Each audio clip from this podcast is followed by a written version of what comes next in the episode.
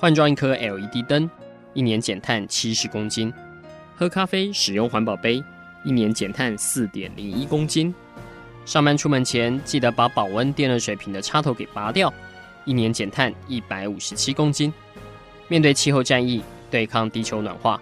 可以是个人的事，更需要政府及企业的参与。台达电子文教基金会邀您一同寻找既能提升生活品质，并可大幅提高能源使用效率的提案。欢迎收听《气候战役在台湾》。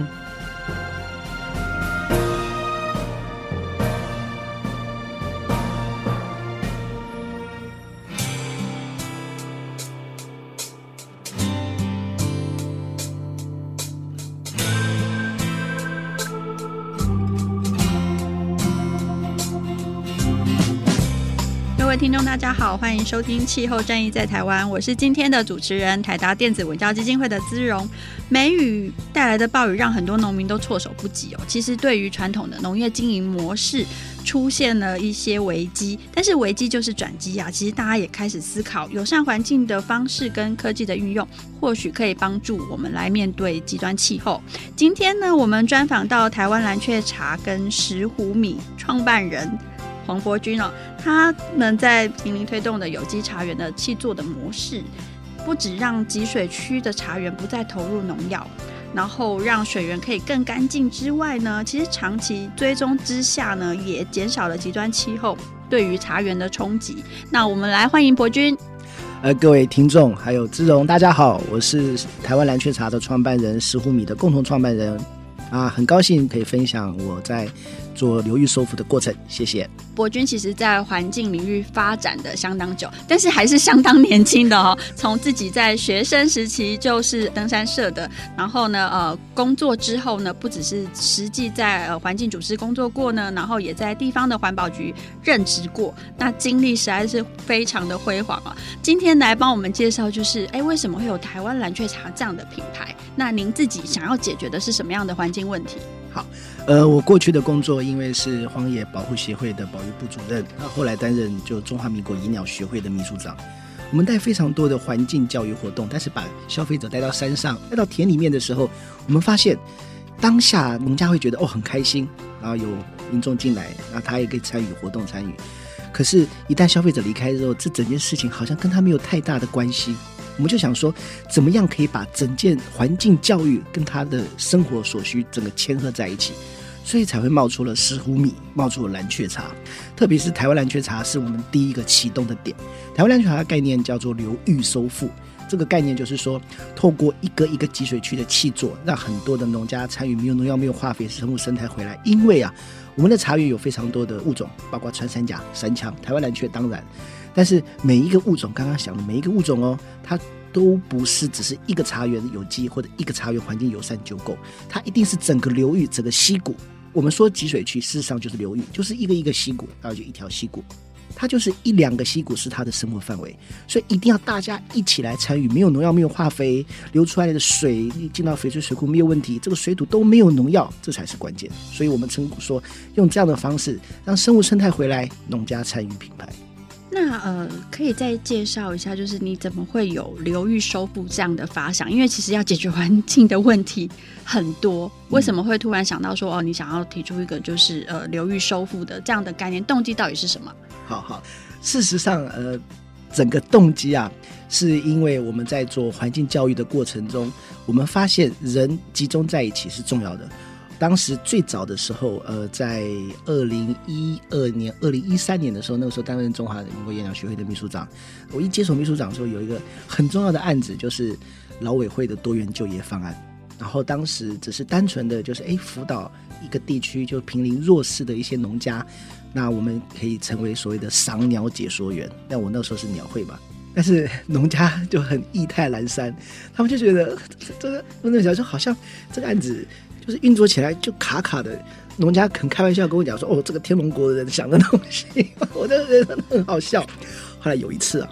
我们就整个大桌就坐下来了，农家就坐在一起讨论。我就说：“啊，你们这样子啊，那你们到底想要怎么做比较好？”农家就跟我说：“当然是种茶，他们种茶种了五六代，甚至有七八代了。他们讲到种茶这件事情的时候，眼睛是发亮的。”我就想说，好，既然这样的话，我们是鸟会，那你们种茶，我们来卖茶，而且名字就取叫鸟茶。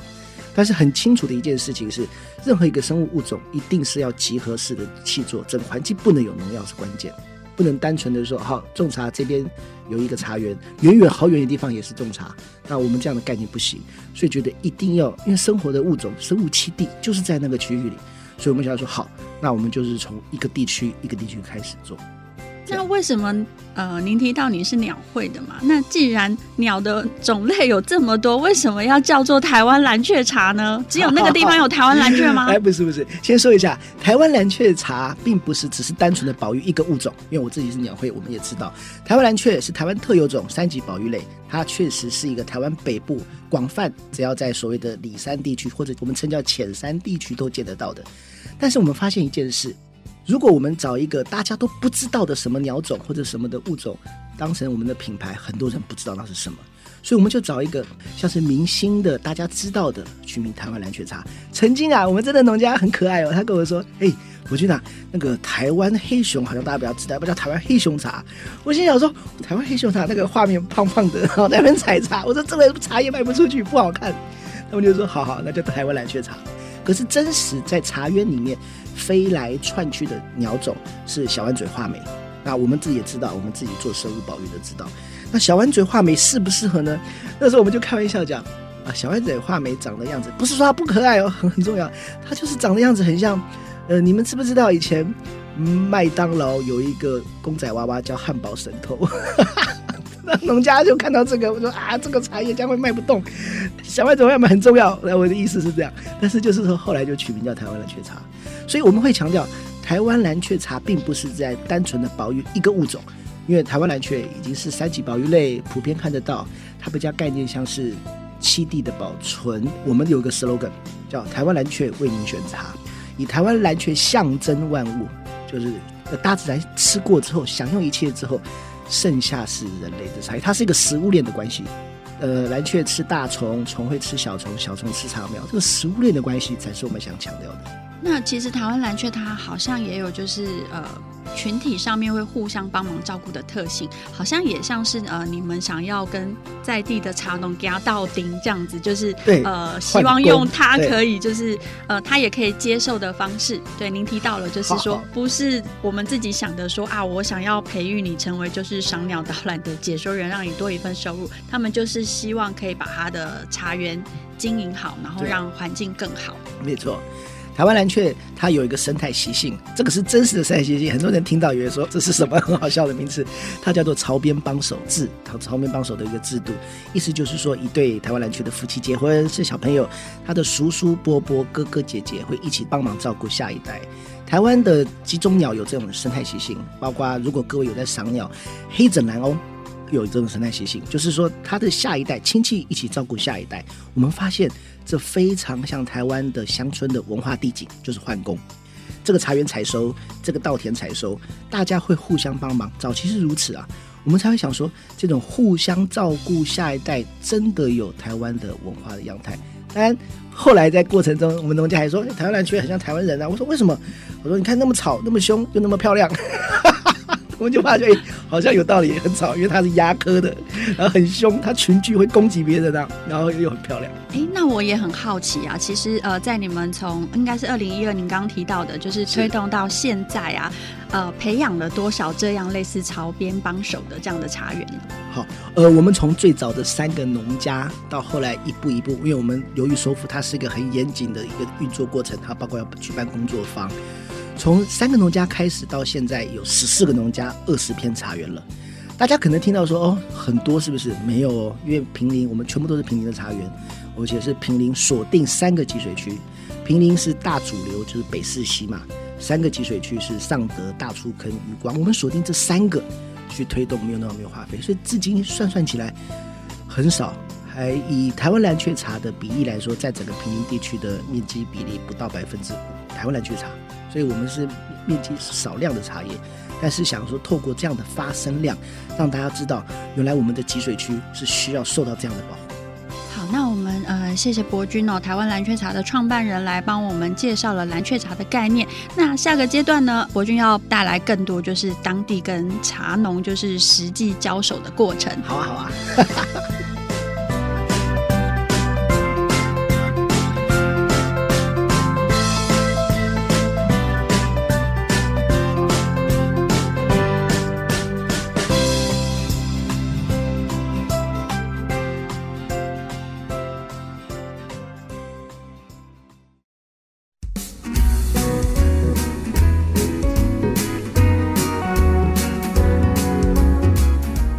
位听众大家好，欢迎收听《气候战役在台湾》。今天呢，很高兴访问到蓝雀茶的创办人黄伯君哦。他在前一阶段其实帮我们介绍了呃什么是蓝雀茶，以及蓝雀茶是要收复哪个流域哦。这个阶段呢，我们请就是伯君来跟我们分享一下，他们以一个就是外来者资，怎么在平林去推动有机农业，然后怎么样找到就是呃刚刚提到的有三位农民一开始加入了，那如何又说服更多的呃有机茶园来加入，呃，事实上我们在留在平林这个地方参与的时候，它是一连串的扰动的过程。那这样扰动的过程，每一个都是有它的意义在。那对台湾蓝鹊茶，对我们团队而言，最大的一件事情，事实上是在二零一四年的时候，那个时候还没有是我们正式现在叫八百金公司，所以因为那个时候我们公司名称叫八百金嘛。那个时候发生一个大事，就是有一个就是在跑两岸的一个盘商，他订了八百斤的茶叶。那个时候他订的茶叶，他就觉得，哎，你们做的东西很有意义，然后可以推动流域收复，对台湾是好事。他就想说，能不能跟我们进行契作？对，就收购了，就是收购。那一次啊，他真实的就是跟我们的几个农家开会哦，坐下来讨论，然后在二月的时候下定。但是因为我们背景从来都不是学商业，我在做环境保护，一个做环境教育，一个在做推广。那时候没有想到太多，就说好，有人在支援我们，太棒，农家也很开心。就万万没有想到，在五六月要拿茶叶的时候，他跑掉了。那我们就想，哦，乡下一定会传开，就说哦，那个黄伯钧被 骗了，那怎么办？是拿了茶叶跑掉吗？没有，他没有拿茶。可是关键是一旦一个茶叶它开始做没有农药、没有化肥，它就不会进入一般市场。它就必须是进入有机市场，可是我们并不是去主轴是推向有机，并没有那个标，甚至蓝雀茶这个名字还不适合那么大家知道，所以就变成是说这个茶叶就做出来了，可是没有人买，那农家一定会传开啊，那传开的结果，我那时候马上想到这品牌一定会死掉，乡下传得非常快，所以那时候我已经在念呃台大城乡所的博士班，我就说好，那我就赶快去申请创业贷款，然后就把那八百斤买下来，所以我们公司叫八百斤是这样来的。那透过这件事情，我后来也发现是个关键，我也没有想过。那时候真的是弄了这个贷款的结果，家里不得了，贷款没人知道，贷了一个两百万，我的好惨。然后开始之后，乡下就说：“哦，这个人认真在，真的要做，才会这样继续下去。”所以也是因为有那两百万的贷款，开始是这两百，后来不断的又在往上加。那那个八百斤的茶叶后来是怎么处理的？哦，第一年就卖光。对，我们就整个团队很很积极，就是。要还款嘛？那个银行银行每个月那个时候还，现在光是现在光是还还银行钱，一个月是超过五万，因为要创业大概都要这样的方式，所以那个是很吓人啊！就是天哪，还没有开始就开始贷款。那听起来其实你们是实际把茶园的这个经营这一块是让农友他自己去处理，对。但是你们怎么样去确保说，哎，他制茶或是经营管理茶园的过程是按照你们的标准来做呢？对，好。整个关键，我们想到一件事情。当我们跟农家讲说：“哎，某爪油啊，这种没放农药的，他们懂不懂？”我后来发现，他们农家都懂，可是就是知道，但会比较累。所以关键并不是一个行政手段，就是台湾的制度常常会落于一个行政手段去管制它。后来我发现，用一种方式很清楚的是一种经济手段，就是我们我们称之叫社区参与式定价。事实上是有点搞笑了，就是收茶的当下我们会开会，让农家聚在一起，然后有一个农家说：“啊，今年我要嫁女儿，那我儿子读大学，凑凑谈谈说，哦，今年的收茶价格是我们哦，我们收它的价格要定出一个价格，上上下下。”然后呢，我会说哦，这个太贵了，这样我卖不动，可能要便宜一点。大家讨论出来的，透过这种所谓的社区参与式定价，然后找到可以把所谓的外部性拉进来，这个概念等于是一种转化，是一种反转。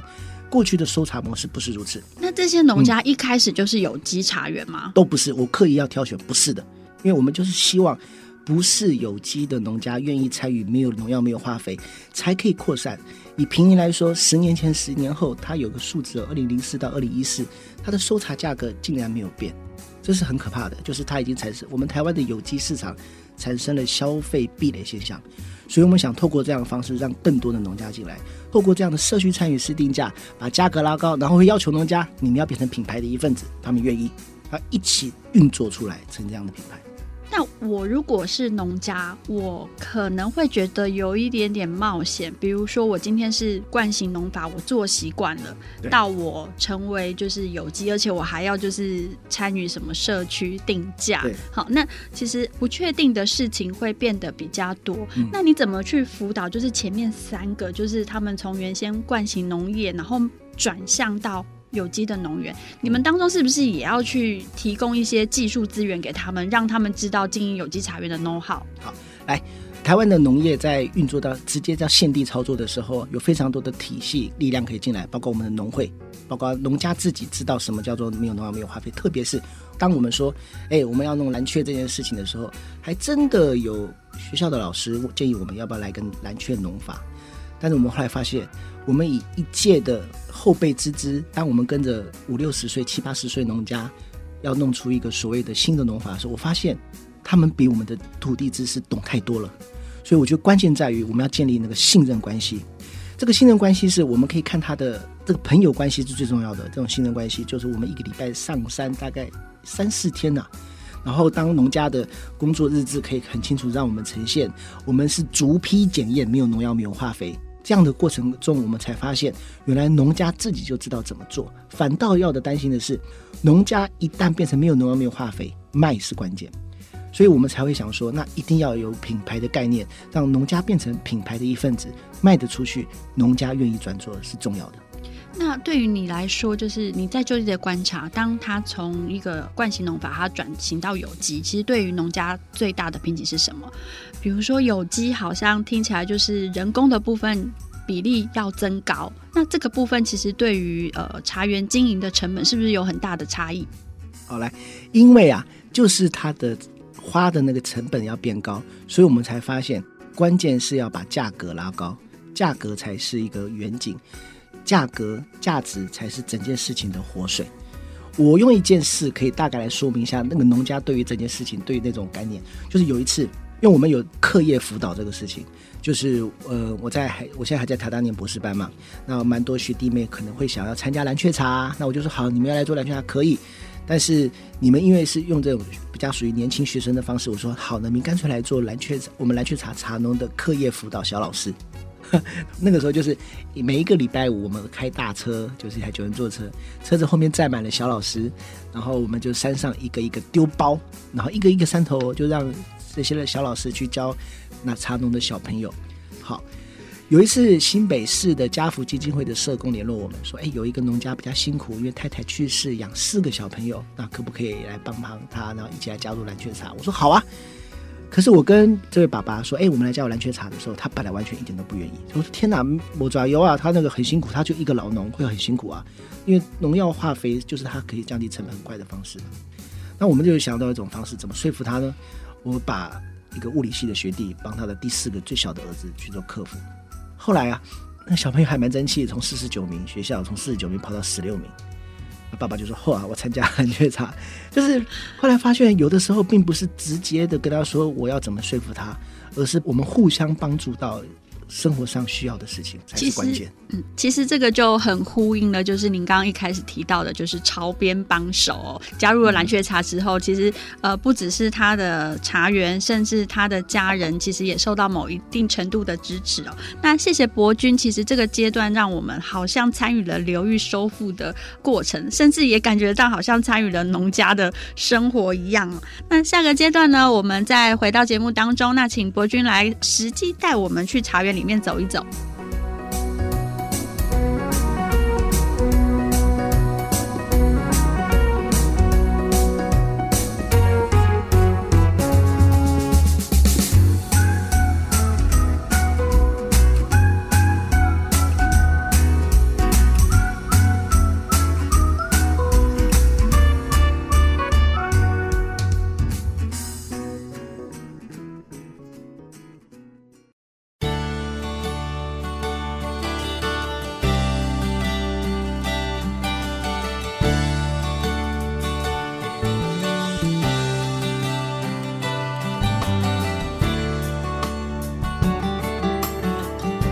欢迎回到气候战役在台湾，我是台达电子文教基金会的姿荣。今天很高兴呢，呃，我们专访到台湾蓝雀茶品牌的创办人黄伯君哦。那他其实呃前面跟我们分享了为什么会有流域收复的这个想法，其实实际上面推动也遇到了一些困难哦。但是很开心，就是他今天在节目上面跟我们分享了，其实走过了一些挫折之后，慢慢的看到其实当地农家的肯定哦。那我们现在也请就是伯君来帮我们分享一下，其实，在推推动流域收复的前后，茶园到底有什么样明显的不同？好，我来说明一下，就台湾的有机制度，就是所谓的流域收复推动前、推动后。那我们为什么要这样的推动的概念？它背景就是台湾的有机制度在推动上，必须有三件事情需要做认证，包括我们的茶树、我们的产品，那包括我们的土地，那包括我们的厂区，就是说它的包装厂、加工厂这个地方。可是困难的一点就是，对农家来说，他要进行这三样的认证啊，就算真的有实行完成了，并不一定保证东西卖得出去，因为它还跟商业相关。所以我们才会发现，当一个农推动到商这件事情的时候，这个农商整合是关键。意思就是说，有机不一定卖这件事情是是很很清楚的，很清楚，有机不一定卖得动。所以我们才会想说，台湾蓝鹊茶如果进来，我们扮演的角色到底是什么？我们的扮演角色是这个农药不要有出现之外，然后这个化肥不要出现之外，怎么样帮到农家东西卖得出去才是关键。以茶园来说，没有农药，没有化肥，关键在于是说，现在在有机制度上，许多的消费者看到的事情是：哦，我看到这个有机标志，啊，这个茶园应该是不错的，然后他可能就是直觉想到的是是身体保护。但是对于我们而言，我们想建立起一个新的价值。这个新的价值是，我看到台湾蓝鹊茶，或者我现在多一个，就是我们推动石斛米嘛。这个概念是，哦，有这样的标志，代表着生物生态可以回来。它并不是只是单纯没有农药、没有化肥，消费者的个人身体保护，而是因为这里没有农药、没有化肥，生物回来了。石虎在我们的田里面嬉戏玩耍，台湾蓝雀穿山甲山枪在我们的茶园里面跑来奔去，什么的样子很好。这个时候没有农药，没有化化肥，才是土地的原汁原味。这个时候更有它的意义在，也是因为当我们的农业因为参与农家参与这整件事情，让我们农家不再变成是代工，而变成品牌。所以这个才是关键。其实我在你们的脸书上面呢、啊，就是常常看到一些农园茶园很漂亮的那个景象，然后我发现他们都有取名字，比如说穿山甲农园，啊、好，这个也是你们的品牌策略吗？还是就是农，就是茶园主人他自己去找出他的特色，然后跟你们商量？没有错，就是我们那时候有发现，就是说要让整件事情有趣，消费者愿意来，我们觉得这个名字很重要，就像台湾蓝鹊茶这样名字冒出来的一样。后来我们就几个农家就真的跟我说：“哎呦，他的茶园有穿山甲茶园。”他说他的名字叫穿山甲茶园。农家说：“我上面有大关鸠，叫大关鸠茶园。”最有趣的是有个叫水鹿茶园的。我说：“水鹿怎么会跑来这？”他说：“这个我们的金富大哥，他就跟我说，因为有次台风，附近有养鹿场，很远哦。他说附近山超远的，水鹿跑出来。”我说这是叫逃逸水鹿吧？那有两只水鹿在附近都跑来跑去的，所以说我那个茶园叫水鹿茶园，好美啊！那里山里面，感觉你们在经营的过程当中，其实帮在地找到很多的故事哦。那其实，在你们的脸书上面也常常看到非常多的不同的活动，比如说有就是大家可以去体验当茶农的，那可能是农采茶的时候非常忙碌的时候需要帮手，所以大家就是我看那个。志工的活动其实算是蛮辛苦的，嗯，他真的就是要在茶园里面跟农家就是一起工作。那实际上有没有规定就是要采到多少斤，我是不知道啦。但是 但是基本上我相信这个对于就是在朝向就是少化肥或是少农业，对这个人力的补充一定是必须。很关键，我我可以也讲一下，就是对农家而言呢，啊，有的时候那个虫他们根本不太管它了，就是因为虫就是来就是想办法，包括现在有春象的问题，那当然是要顾及的。可是很关键的，事实上是草啊，就是农家因为不能用除草剂，没有农药，没有化肥，所以我从我是农家，我从上面拔到下面的时候，而上面的就长起来了。所以对于除草这件事情，特别是夏天是很重要的，所以我们才会寻找大量的志工一起来参与所谓的流域收复的过程中除草拔草这件事情。那特别是还蛮多企业的 CSR，就是所谓的企业社会责任这一块。他们愿意说：“哎，那我把我的企业员工一起带来山上帮忙农家除草，这边茶园是我们来契作，产出变成企业的伴手礼，我还可以带来工作假期，企业插牌木牌很漂亮。所以透过这样方式，我们发觉它是一个解决企业在歇时啊面对这样事情的痛点。我们刚好创造了这样的价值，而且非常的接地气，应该是可以、嗯。对，他知道帮到农家是哪一个，帮助是台湾的呃北部这边的集水区的保育，这样子还很重要。那你们怎么去媒合企业，他到现地去认养这个气作的农园？不会说有企业同时看上同一片茶园？嗯，事实上真的是非常非常的，我该怎么说呢？就是运气嘛。就是有一次，就是我们在摆摊的时候，就是市集摆摊。结果有一个人走过来，他就说：“哎，你们蓝雀茶在做什么？”然后他就说：“他是属于比较企业这一块的，他并不是单纯只是想买茶。”我直觉就是灵光一动，就想：“哎，企业事实上也可以来支援我们台湾蓝雀茶做的事情。那我们可以帮忙你插个木牌，很漂亮。然后你的员工可以进来做工作假期，产出可以变成伴手礼。”就没有想到他是家乐福基金会的执行长。他说：“好，我来进行第一片契作，就是一片契作。”家乐福基金会来进行契作之后，引起了其他企业，后来才发现这是一个脉络关系。他们看到有一家企业在运作了，原来可以运作，接着 Epson 进来，接着是其他富士康进来，然后接着是呃全球人寿第一传动等等，花旗银行就这样一直一直进来。等于是说一件事情达成之后，就启动了其他的跟进。我觉得这个是关键，我们把一件事情做好，许多事情就会发生。那我印象深刻，就是你自己也提到说，其实你觉得企业是你的伙伴，因为一个企业其实代表后面有一群人，所以其实借由这个机会，蓝雀茶不止卖进去，甚至把你们的呃自己的价值观啊，甚至跟这个企业后续有更多的联动，比如说它可能不是单一次的捐赠，哦、呃，它可以实际去建立人跟自然的。这个连接的部分，对，好，那这个是在企业参与的部分，但我觉得你们对于一般民众的推广也蛮积极的，比如说会有一些就是呃茶文化的体验，那我刚刚有提到就是呃可能缺工的时候开始去号召。大家去帮忙，那甚至最近还有跟以利国际这边推出了一个志工的假期，嗯、对，那可以分享一下你们在这个部分的操作吗？呃，说实在，我们刚刚虽然讲企业，但是很多的时候来的人虽然是 B，就是所谓的企业这一块，但是有的时候这一群企业里面，它也代表着 C，因为每个人会买茶，那每一个人现在因为都有说社群社群软体，不管是脸书或者是 Line，大家会拍照上传，因为我们每次活动都是穿上袖套，戴上斗笠。当然，大家就拍照很多，就传出去。这个事实上是一种推广的概念。那透过这样推广，我们才发现，原来这也是一个可以影响到民众的事情。大家会想要来，那我就会严肃的给大家上个课。那上课听听演讲，在山里面，大家就会说：哦，原来这些事情这么重要啊！平林是台北市上游，然后上面如果没有没有农药，下游的水才可以一起在水土保护。哇，这很重要。那开始让民众觉得这件事情是重点，所以我们。很积极的在办理，就是所谓的产地旅行。虽然看起来好像观光，可是它真正的意义在产地旅行。我相信以台湾来说，很少有在做食农的商人在办产地旅行。我们的每一个产地旅行都是进到真实的农家，我们没有观光农场哦，真的进到他的农家里面吃农家菜，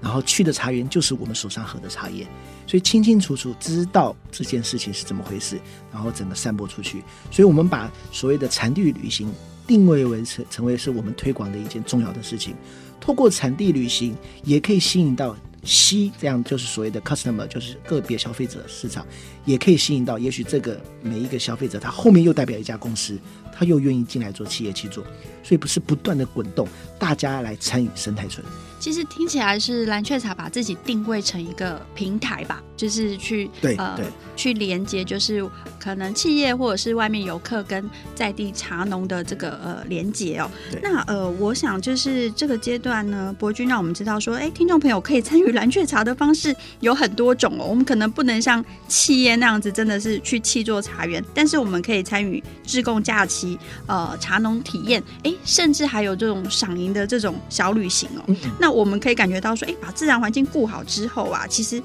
对于在地茶农来说，其实它可以卖的不只是茶，而是茶所带起的相关的附加价值，比如说小旅行或者是茶文化的体验哦。好，那这些讯息呢，其实听众朋友呢，可以在脸书上面可以再进一步搜寻。那下个阶段呢，我们就实际来听听，其实呃，在茶园它在实际面对极端气候带来的考验的时候。嗯呃，友善环境的方式是不是有帮助茶园去做了更好的调试？好，谢谢。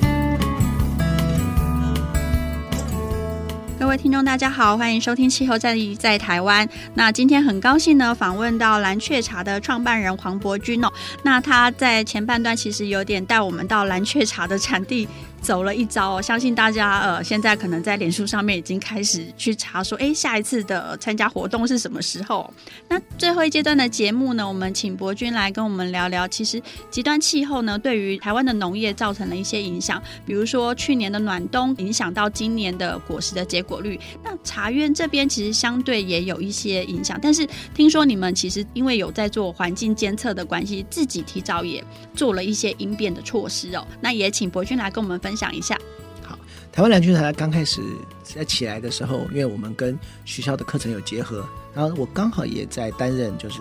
台大的气候变迁课程的大助教，真的叫大助教，因为等于是我把许多的学弟妹带来平林。那我们的课程叫什么名称呢？我们叫做坪林一度 C，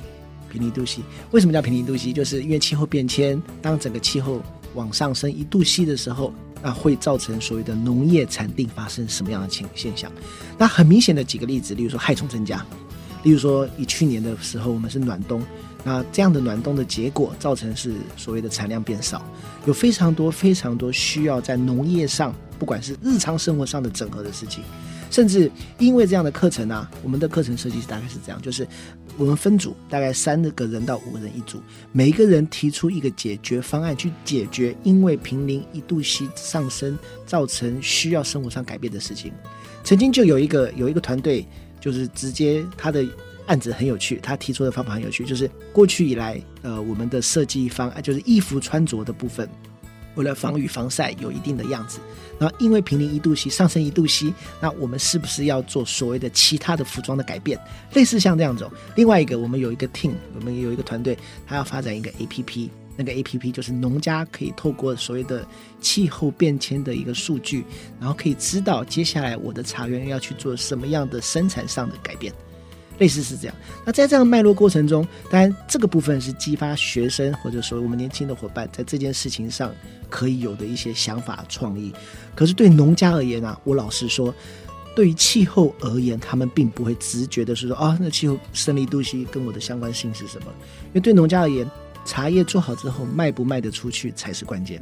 所以我们才会想说，好，无论如何，我们用各种方式让农家知道说，哎，气候是变迁了，但是关键。还是要把茶叶卖出去。那其实实际上面呢，我我们有看到一些资料啊，比如说今年因为暖冬，那茶树它比较没有休眠的时间，所以可能相对的它长得比较小，或者是说，呃，对于茶叶来说，可能味道就不一样了。那这个部分会不会是就是品牌沟通上面可能会有一些消费者在意说 啊，这个不是我之前喝到的味道？那你们怎么去就是做这一些就是？提前去做风险管理，比如说，我觉得你们有一个地方蛮好的，就是会在脸书上面去真实呈现产地的状况。那如果我是要买的人，我可能就会呃预知说，哦，今年是因为天气的关系，所以我并不会在我就是拿到产品的时候，会觉得说啊，怎么跟去年不一样？因为我心里面已经知道说，呃，这个就是风土的呈现，就像葡萄酒一样，就是每一年它就有不一样的味道。对，对，我们进行的消费者沟通是这样，就是。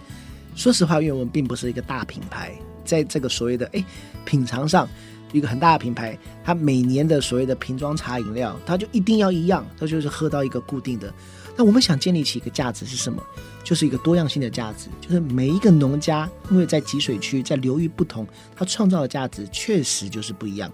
例如说，我们想建立这个价值，像是是是法国的红酒一样。每年二零一一年跟二零一二年的红酒，它味道就是不同。那这个产区跟另外一个产区，同样年数本来就会不一样。我们也确实很清楚的知道，每一个农家，他即便是二零一八年、二零一九年做出来春茶，它的包种茶确实就是不同，或者是它同一个年份，但是不同的农家的蜜香红茶真的就是不一样。所以我们想建立起说，哎，今次这次哦，你买我们的蜜香红茶，你喝到的味道，呃，好像。它的果香重一点，或者或者另外一个味道，嗯，它的呃所谓的甜度可能更强一点。那每次状况不同，他下次喝的时候说，哎，我要谁谁谁的什么茶了？因为确实哦，真的有消费者打来说我要金萱，而且是上次我买你们家一个农家的哦，你们家的林道贤的金萱，他就是要他这样的茶叶。所以我们觉得渐渐的要把这样的价值拉起来，甚至我们想要进一步的，我们叫蓝鹊茶嘛。那我们有个农家叫文王。那它的包种很强，我们就想说，哎，以后叫做蓝雀茶，然后文王包种，我们就把农家的力量整个带起来。用这样的方式创造出土地的价值，这个真的蛮重要的，因为真的不是去你去便利商店，然后你每就是买同一个品牌，然后你每次喝到的味道都不一样哦。但是我相信在蓝雀茶里面，其实喝得到农民对这个土地的心血结晶。我们没有混茶，这样才可以创造出个别个别的特色。那另外一块，我们是想了解，就是蓝雀茶其实在茶园里面会去特别去做一些环境的监测，甚至在水土的保持部分也蛮注重的，因为毕竟极端气候。有一个呃，时常会有剧烈降雨，那这个对于山坡上面的茶园来说，其实也是会有影响的。没有错，没有错。以监测来说哈，我们有几个监测还蛮关键的，就是当我们因为自己是本身过去是鸟会出身，所以我们本来就是在繁殖季的时候有进行鸟类调查。可是很关键的事情是，我们跟腾德姆斯，腾德姆斯是一家国际的检验公司，去建立一个联盟关系，是做什么呢？当我们在推动。蓝雀茶的流域说服这样概念的时候，我们想要知道，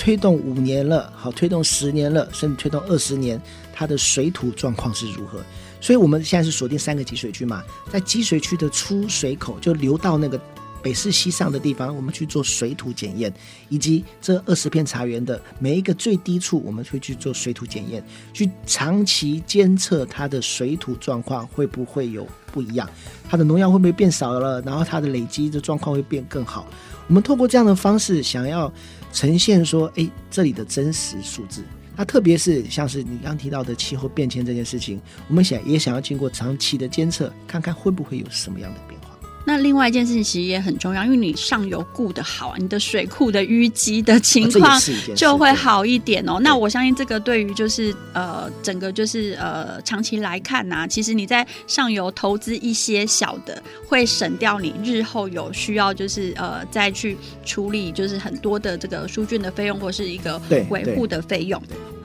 那最后就是想要请教博君呐，因为你们在蓝雀茶看起来是有发展很成功的经验，那现在也 慢慢的就是想要就是在发展另外一个另外一个品牌，这个是石斛米，就是你节目当中一开始有提到的。好，我来大概讲一下，就是在开始的时候，我们推动蓝雀茶的过程，就会有另外一个品牌在苗栗当地也开始起来，然后那个时候我们我也是我这边提出说，哎。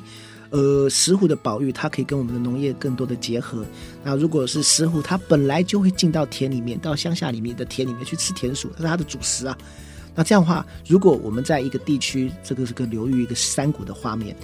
那如果这边的水稻田都可以没有农药、没有化肥，这里本来就是生物的家。所以我们在苗栗的枫树窝，就是通霄地区的枫树窝那里，我们现在有六个农家一起参与这几个品牌。这个品牌就自己这样慢慢运作，慢慢运作，还运作成一个一定的样子，我们就想说太好了。那透过这样方式，如果消费者愿意购买石虎米，他还可以清楚的知道这个回馈在哪里，回馈给这个保育研究是哪一个研究，回馈给石虎栖地调查，还是回馈给农家做所谓鸡舍的保护，因为石虎。他在那个稻田里有农药的时候，他反而去偷吃鸡啊，所以对农家以前也是困扰的。所以我们同时让田里面没有农药，然后也保护鸡舍，不要让它来吃那个农家的鸡。那透过这样的方式建立起一个很好的系统，要打造的就是枫树窝整个变成一个生态村。听起来就是同时要顾好流域，顾好顾好水土保持，然后还要顾好稻田，然后照顾对照顾石虎哦，就是好像发了一个。非常大的愿哦，那呃，我相信你们以一个社企的角色在经营，其实也会去实际考量到，就是经济的部分，或是这个部分的自立，其实蛮重要的，非常关键。对，像蓝雀茶，其实有一些企业的资源，那未来是不是蓝雀茶它也有机会在更多管道被更多的民众看到，甚至会觉得说，哎，我购买了这样的产品，其实我对就是呃蓝雀茶的呃某个茶园某一处有了一份用心。没错，哦，我们现在在积极的。在建立起让消费者可以透过更低的成本来参与流域说服这件事情，因为很关键的，好茶好喝，米好吃，但是怎么样让消费者很快的拿到消费到是关键。所以我们在跟很多的伙伴，不管是商业上的洽谈，或者说通路上的洽谈，我们在积极的让消费者在未来的时候可以很快的、很容易的喝到我们的茶，买到我们的食物。谢谢各位。那我们也谢谢博君哦。接下来的动态其实很让人期待，也希望我们听众朋友以后有机会，大家可以一起加入支持的阵容。谢谢大家收听今天的节目，也谢谢博君。好，谢谢各位听众，谢谢主持人，谢谢，拜拜。我们下次再见。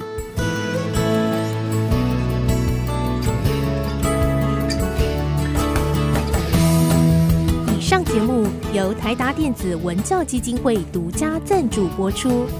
台达电子文教基金会邀您一起环保节能爱地球。